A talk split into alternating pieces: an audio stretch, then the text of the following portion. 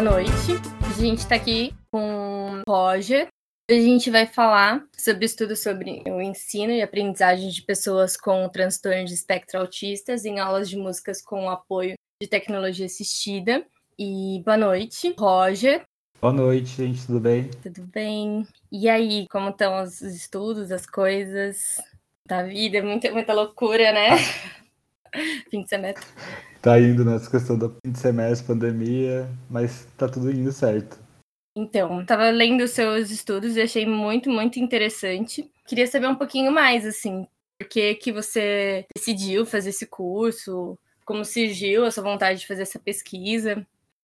Bom, eu entrei na, na universidade um pouco mais velho, né? Eu entrei com 28 anos. E desde quando entrei, assim, soube que existia a possibilidade de fazer uma pesquisa dentro da área da música, que para mim ainda era um pouco abstrato, assim, né? Não entendia como funcionava muito bem. Desde o início eu procurei minha orientadora, conversei com ela, e daí a gente foi amadurecendo essas ideias, buscando algumas referências. Comecei a ler bastante. É, eu já tinha um interesse em trabalhar com pessoas com deficiência, né? O transtorno de espectro autista sempre foi um interesse, assim, em, em pesquisa, assim, mais pessoal, sabe? De, em curiosidades também. E a partir daí eu fui ligando, né, a questão da música e o autismo. E quando eu comecei, de fato, a participar de grupos de pesquisa e tal. Eu conheci também a tecnologia assistiva e vi que era uma possibilidade né, dentro da, da, da, minha pesquisa. E a partir daí eu fui colocando essas três frentes, né, que era o transtorno de espectro autista, a educação musical e a tecnologia assistiva. E foi a partir daí que eu fui ligando né, esses, esses pontos e fiz o projeto e foi aprovado, né? O projeto foi aprovado no início de 2020, bem, um pouquinho antes, acho que foi até no, durante a pandemia já, se eu não me engano. E algumas coisas precisaram ser adaptadas né, por, por conta da pandemia, mas deu certo. Você podia falar para a gente um pouquinho mais sobre o, o, método de a metodologia assistida? Bom, a tecnologia assistiva são recursos, é, serviços, metodologias, enfim, qualquer item que é, facilite né, ou possibilite a independência de pessoas com deficiência ou alguma dificuldade. Né? Na verdade, tecnologia assistiva a gente associa geralmente a pessoas com deficiência, mas a gente pode imaginar assim, né, que quando a gente fica idoso e a gente precisa de uma bengala, por exemplo, para se locomover, é uma tecnologia assistiva. Se você, sei lá, quebra uma perna e precisa de algum equipamento para também te auxiliar a andar, é uma tecnologia assistiva. Então, é mais direcionado, né, é muito pensado para pessoas com deficiência, para proporcionar, né, tipo, e ampliar essas habilidades, que a pessoa tenha mais autonomia. Mas, se a gente for pensar bem a fundo, em algum momento da nossa vida a gente vai precisar, né, de algo para nos auxiliar, para que a gente também tenha mais autonomia, né? Se você, sei lá, se você sofreu um acidente ou quando ficar idoso, esses recursos eles vão auxiliar nessa independência também. Bem legal. E como que foi desenvolvido assim o projeto? Como que foi a metodologia? Porque como você disse, estava na pandemia, né? E acho que isso interfere um pouco nas coisas, principalmente com as crianças que têm espectro autista, com a questão do barulho, como fazer com que elas prestem atenção e, e, e né, fiquem ali ligadas. Sim. Bom, a metodologia inicial era fazer um levantamento bibliográfico sobre a tecnologia assistiva, né? E também fazer um levantamento sobre é, atividades musicais que já foram pensadas para pessoas com deficiência, mais especificamente né, pessoas diagnosticadas com TEA. TEA é a abreviação de transtorno de espectro autista. E também depois aplicar essas atividades, né? Porém, no meio da pandemia, quando no começo desse ano, a gente viu que não ia ter a possibilidade de fazer a aplicação, porque as escolas elas estavam fechadas, e o projeto ele não estava sendo pensado né, desde o início para ser aplicado de uma forma é, online. Então, por conta disso, se tornou uma pesquisa bibliográfica. Eu, né, junto com a minha orientadora, a gente se aprofundou no estudo sobre esses, essas três frentes, né, buscando, testando e, e também partindo dessa bibliografia para aplicar. Né. Então, a gente fez esses levantamentos das tecnologias, fez o levantamento das atividades, é, e depois o trabalho ele foi pegar possíveis dificuldades apresentadas nessas atividades, né? E de que forma a tecnologia assistiva ela poderia auxiliar na independência e na acessibilidade desses estudantes na aula de música. Então, vou citar um exemplo. Uma das atividades levantada é uma atividade de intensidade sonora, né? Essa atividade é como se fosse um jogo de quente frio, sabe? Um estudante ele sai da sala, os outros escondem um instrumento, depois ele volta para a sala e, em vez de falar quente e frio, estão na sala vão tocar forte para quando tiver quente e frio para quando tiver fraco. Essa atividade ela foi desenvolvida pela é, Viviane Louro, que é uma das autoras que eu estudei. Dentro da, agora da, da, tecnologia assistiva, algumas coisas que a gente foi ligando, né? Por exemplo, hipersensibilidade auditiva é algo bem recorrente na, no transtorno espectro autista, né? Então, algumas pessoas elas sentem incômodo ou até dor quando existem ou timbres ou intensidades muito fortes. E daí, para esses estudantes, né, essa atividade ela fica, seria uma atividade incômoda. Essa é uma das propostas, né? Seria usar os da tecnologia assistiva que foi levantada, na verdade ela não é uma tecnologia assistiva, é o Chrome Music Lab, uma plataforma do, da Google mesmo, que tem várias atividades musicais, de composição, de criação. E eu, a gente utilizou essa plataforma também com base na Viviane Louro, que ela coloca as referências né, de tecnologia assistiva, quais são os formatos. A gente fez o levantamento desse, dessa plataforma e essa plataforma, ela tem uma ferramenta chamada espectrogramas, ela capta a sonoridade e transforma isso em imagem. Então, dentro dessa atividade de intensidade, que seria algo incômodo para uma pessoa com hipersensibilidade auditiva, a gente propôs que ela usasse, a pessoa use, use um tampão ou um fone de ouvido, né? E consiga ver através, sei lá, um tablet, ou um celular, ou um computador, é, esse espectrograma, né? Então, a plataforma ela vai captar a sonoridade, a intensidade sonora e transformar isso em imagem. Então, quanto mais forte tá, a imagem ela fica maior, né? E quanto mais fraco tá, a imagem ela fica um pouquinho, vai ficando menor. Então, a pessoa ela consegue ter essa percepção de intensidade mais visual do que auditiva, né?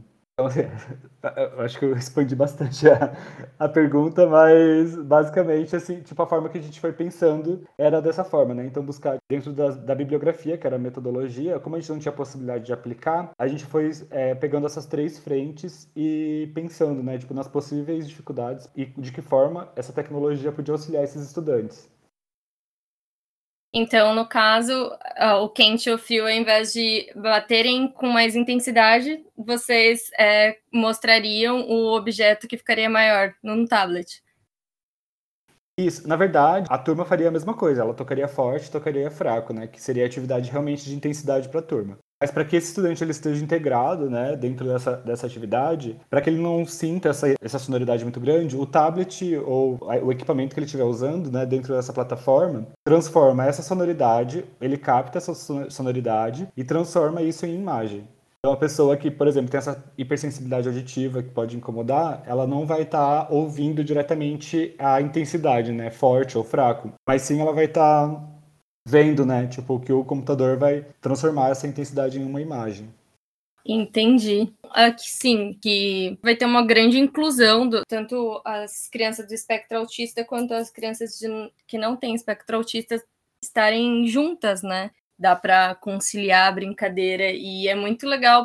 É, então, uma da, da, das questões do meu projeto, né, era pensar no ensino inclusivo, né? Então, desde o início, assim, eu já pensava em ter um, um, pensar assim mais em inclusão né de pessoas de crianças né diagnosticadas com TEA nas aulas de música. Não só as crianças diagnosticadas com TEA né eu penso na educação musical para todos assim né. Então tipo todo mundo é uma inclusão real assim né pessoas com deficiência enfim você sabe se vão conseguir pegar o seu estudo e, e, aplicar depois em sala de aula? Vocês têm o interesse e a intenção de conseguir depois que tudo isso acabar, conseguir colocar em prática? Sim, Sim, a ideia é de uma continuação do projeto, né? Agora de aplicação dessas, dessas propostas, para validar tudo isso que a gente fez de levantamento é, bibliográfico, né? Claro que dentro da, por exemplo, as atividades, elas já são, é, eu estudei, né, autores e autoras, e já tem um trabalho bem consolidado na área,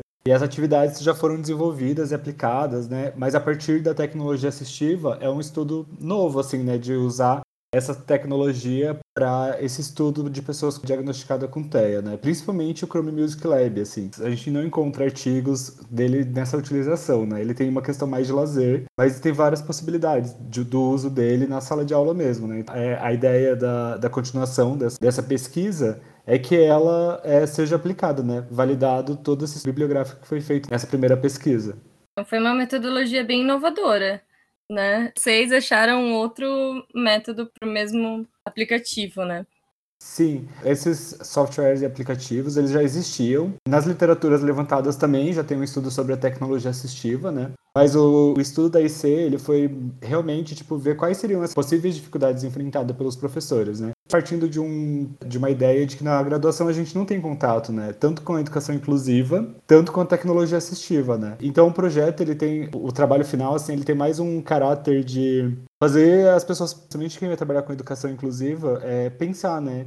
Como planejar essa, é, essa aplicação dessas tecnologias, como quais são as possibilidades, né, de, de, utilizar numa sala de aula. Então, assim, o trabalho, eu até falo na, na pesquisa que não existe uma metodologia específica, né? Para nenhum, nenhuma pessoa, assim, né? Se você pega uma turma, não vai existir uma metodologia, não, tipo, isso aqui vai dar certo aqui. Mas você precisa ter esses vários conhecimentos, né? Então, desde do conhecimento de métodos musicais, métodos é, de, de ensino para pessoas com deficiência, conhecer esses diagnósticos, né? Então, o trabalho, ele traz essa questão também reflexiva, né? As conclusões que a gente traz é como que o professor pode pensar essa educação? Quais são as possibilidades, né, dentro de uma sala de aula para que a, a, inclusão realmente ela aconteça, né? A gente ouve muito falar, né, tipo, ah, inclusão, leis de inclusão, mas na hora do vamos ver lá, é, a gente percebe que as pessoas estão tão despreparadas, né? Então precisa ter essa, claro que assim, né, não é querendo falar que é um único projeto. Existem vários outros projetos incríveis. Apesar que, mesmo sendo pequeno essa área de pesquisa,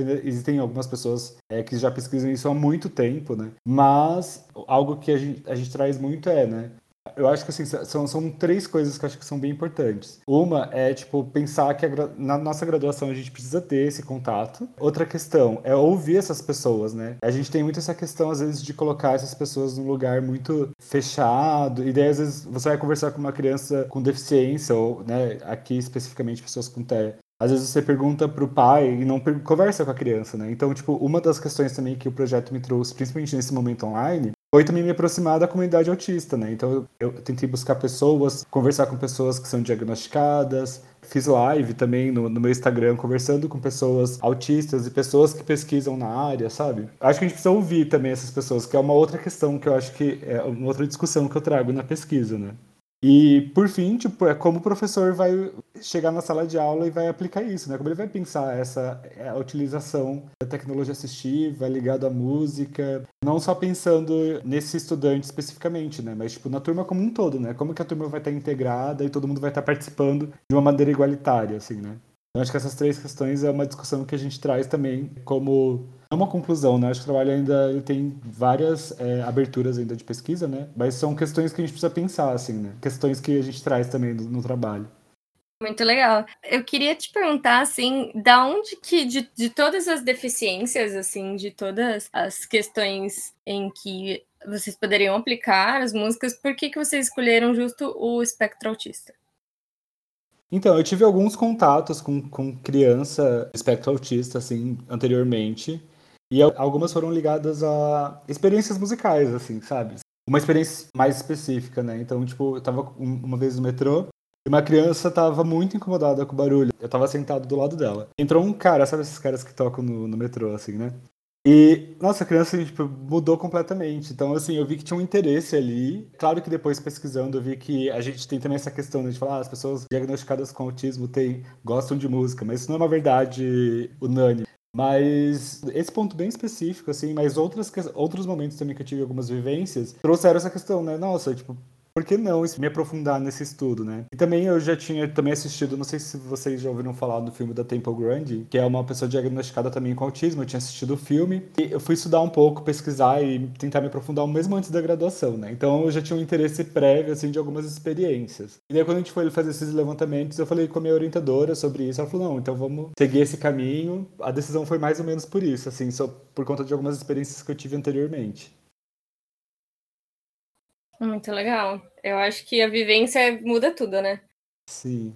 E eu sei que a música em si tem uma grande importância no desenvolvimento tanto de crianças quanto de pessoas. E eu gostaria de que você falasse se vocês olharam um pouco disso, o quanto isso afeta, o quanto é, afeta o desenvolvimento e principalmente o desenvolvimento da criança autista. Acredito eu que já por ela estar integrada com as outras, já deve ter uma grande diferença é, do desenvolvimento dela do que ela tá isolada, né? Sim. Bom, quanto ao desenvolvimento, né, a gente pensou nas especificidades, né, que tem dentro da, das pessoas diagnosticadas com TEA, né. Mas partindo assim da questão da neurociência, que é algo que eu estudo paralelamente, a música ela envolve várias áreas do cérebro, né? Quando a gente estuda música, é, a gente está desenvolvendo várias questões. Mas especificamente, né, falando das pessoas autistas, a gente consegue, por exemplo, uma das dificuldades da pessoa, da pessoa com autismo é a teoria da mente que é dar sentido emocional a outra pessoa, né? Identificar coisas abstratas dentro de uma linguagem. E a música é uma linguagem abstrata, né? Então, ele auxilia nessa questão desse desenvolvimento. Também as, questões sociais, né? Que eu acho que é uma das questões principais, tá? Dentro da, da inclusão das pessoas com deficiência nas aulas de música. Enfim, e daí tem as questões de desenvolvimento musical, né? Então, tipo, a pessoa conhecer desses parâmetros musicais vai auxiliar também ela. É, por exemplo, na, na, música a gente trabalha muito lateralidade, né? Então, é, e isso auxilia qualquer outra pessoa, né, que tem dificuldade na lateralidade. Mas as pessoas com, com autismo, é, algumas também têm essa dificuldade de entender lateralidade e a gente trabalha todas essas questões na aula de música. No seu projeto de extensão, você conseguiu, por exemplo, ver a diferença de como essa criança entrou e como ela foi se desenvolvendo aos poucos, assim, tipo, por exemplo, sendo um pouco mais sociável, ou se interessando mais pela música, ou mesmo a lateralidade que você diz? Então, a, esse estudante especificamente, ele estudava numa escola e já tinha, ele era bem integrado assim com as crianças, mas tinha algumas questões, por exemplo, às vezes ele ficava brincando muito durante a aula, ele às vezes parecia não estar focado, né? Uhum. Isso assim, a gente ficou, nossa, como que a gente vai fazer, essa, eh, trazer essas questões, né? Aí ele, para ele focar dentro dessa, dessa aula. Então a gente foi, eu, na verdade, minha pesquisa aí, né? Eu fui tentar estudar como trazer esse estudante para aula de música. É louco, porque assim, em vários momentos, a gente teve vários momentos muito interessantes que pode ser discutido aqui momento, esse estudante ele gostava muito de abraçar os outros, os outros alunos na sala de aula, assim. Então, do meio da aula, às vezes ele ia e abraçava, sabe? E, às vezes acabava incomodando alguns estudantes. Então, assim, um, uma das questões que são bem específicas foi, assim, trazer essa discussão já para as crianças, né? Então, elas entenderem essas diferenças, assim. E eu acho que essa é uma questão bem importante, não só para a pessoa com deficiência, né? Mas para a turma como um todo, né? Entender essas diferenças já desde muito cedo abraçar, né? Trazer essa pessoa para a inclusão também. E questão de desenvolvimento musical, a gente, em, em alguns momentos, a gente trazia algumas, alguns instrumentos que ele gostava mais. Então a gente começou a trabalhar partindo da, um, dos potenciais dele, né? Então a gente identificava esses potenciais, trazia essas, essas questões, né? Por exemplo, ele gostava muito de tocar xilofone. Então, em algum momento da aula, a gente tinha esse momento reservado para ele tocar xilofone. A gente criava essa rotina, né? Falava, ó, então agora a gente vai ter, é, sei lá, um acolhimento, depois a gente vai fazer uma conversa, vai cantar e depois é o momento do xilofone. Então, trazer essa organização para ele também, ele conseguir também se organizar dentro da aula, né? Muitas pessoas diagnosticadas com autismo, elas são muito é, ligadas à rotina. Então, esse é um ponto bem importante, foi um dos primeiros pontos que a gente identificou, assim, trazer uma rotina para a aula para que ele conseguisse participar de todas as tarefas, né? Só que mesmo assim, em alguns momentos a gente ficava questionando, será que está tendo um aprendizado, né? Como que a gente vai medir esse aprendizado? E no final do semestre a gente tem que fazer uma apresentação, assim, com os pais. Ele participou de toda a apresentação, inclusive identificou diferenças, né? Eu acho que essa questão dele de tá, ser muito ligado à rotina e à organização, ele conseguiu identificar, tipo, que alguns momentos não foi conforme a gente tinha planejado, né? E ele executou todas as músicas perfeitamente até o fim, cantou, participou com todas as crianças, assim. Então a gente viu que o que a gente tinha proposto, né, de um modo geral para a turma inteira, assim, não só especificamente para ele, mas percebendo essas especificidades que ele tinha, que a gente tinha que prestar atenção, né? É, essa organização do, do, do ensino para ele também foi algo que potencializou para que ele tivesse um desenvolvimento musical durante o semestre, né? E no final do semestre conseguir atingir o objetivo que era fazer essa pequena apresentação. E as crianças como lidaram com ele, assim, no meio disso? Então, no começo, as crianças ficavam um pouquinho incomodadas com essa questão do, do abraço, que era uma, algo que ele tinha muito forte. Então, no meio da aula, ele parava para abraçar. Então, em uma das conversas, as crianças, tiveram umas crianças que falaram, ah, professor, ele ficava querendo abraçar no momento que não é um momento legal para fazer isso. Então, a gente sentou todo mundo, teve uma discussão sobre as diferenças, né? Não especificamente sobre ele, assim, mas para a gente entender as diferenças. Cada ser humano tem uma especificidade, a gente precisa trabalhar em grupo. Daí a gente trouxe essa questão e perguntou, né, que forma que a gente poderia resolver isso? Em grupo, com as crianças, a gente decidiu que faria um abraço coletivo no início da aula e um abraço coletivo no fim da aula, mas que durante a aula a gente não podia abraçar, a gente tinha que focar na nossa rotina programada. Então isso foi uma questão que de, muita valia, assim, né? Porque trouxe essa discussão para o grupo, de as crianças já pensarem nessa questão da inclusão. Também a gente supriu essa necessidade dele que ele gostava de abraçar. Então a gente abraçava no início e no final da aula, e durante o momento a gente focava somente na, na parte musical. Mas na apresentação, as crianças, assim, lidaram com ele normalmente. Sim, é, as crianças não tinham essa questão muito de. Pelo menos nessa turma, assim, não. E assim, dentro das experiências que eu tive posteriormente também com outras crianças autistas, eles nunca é, deixaram de lado, assim, né? Claro que a gente sabe que isso não é uma questão recorrente, assim, a gente, a gente sabe que principalmente quando a gente pensa em escola pública, esse estudante, ele, ninguém está preparado para receber, né? A escola não está preparada, uhum. o professor não está preparado, os estudantes não estão preparados e muito, muitas vezes acho que não tem nenhuma discussão sobre isso, né? Então, a gente sabe que a realidade, né, principalmente na escola pública, é que esse estudante acaba sendo deixado de lado, assim. Mas dentro das minhas experiências pessoais que eu tive em é, educação musical com salas inclusivas tinham pessoas diagnosticadas com TEA, nunca foi um, uma questão, né? As crianças sempre é, abraçaram junto, assim. Claro que eu tenho, eu, eu, falo que também tenho essa questão de privilégio de trabalhar em lugares onde tem várias, tem essas discussões, né? Sobre inclusão, entre aceitar todo mundo. E a, a, as próprias crianças já vêm pensando isso desde muito cedo, né? Mas nunca foi um problema, assim, até hoje eu nunca tive essas questões da, da pessoa ser, sei lá, sofrer bullying ou ser é, excluída da, da sala. Nossa, muito bom isso, né? Acho que é muito enriquecedor, tanto para os dois lados, né? Tanto para a criança autista quanto para não autista, né? Para você, Sim. o que assim, tipo, o, o, quanto você acha que todo esse estudo vai enriquecer a sua vida, assim? Em que áreas você acha que você vai poder aplicar isso de melhor forma? É, o meu objetivo é continuar numa carreira acadêmica, né, pesquisando essa a, a, questão da inclusão. E eu acho que essa pesquisa ela me fez pensar principalmente, né? Eu tive algumas experiências também em escola exclusiva, né? Exclusiva de pessoas com autismo. E eu, essas reflexões, também essa questão de me aproximar né, da comunidade autista, eu fiquei pensando que a inclusão, a, a educação ela tem que ser para todos e juntos, né? Porque assim, tem esse crescimento que não é, como a gente comentou agora, né?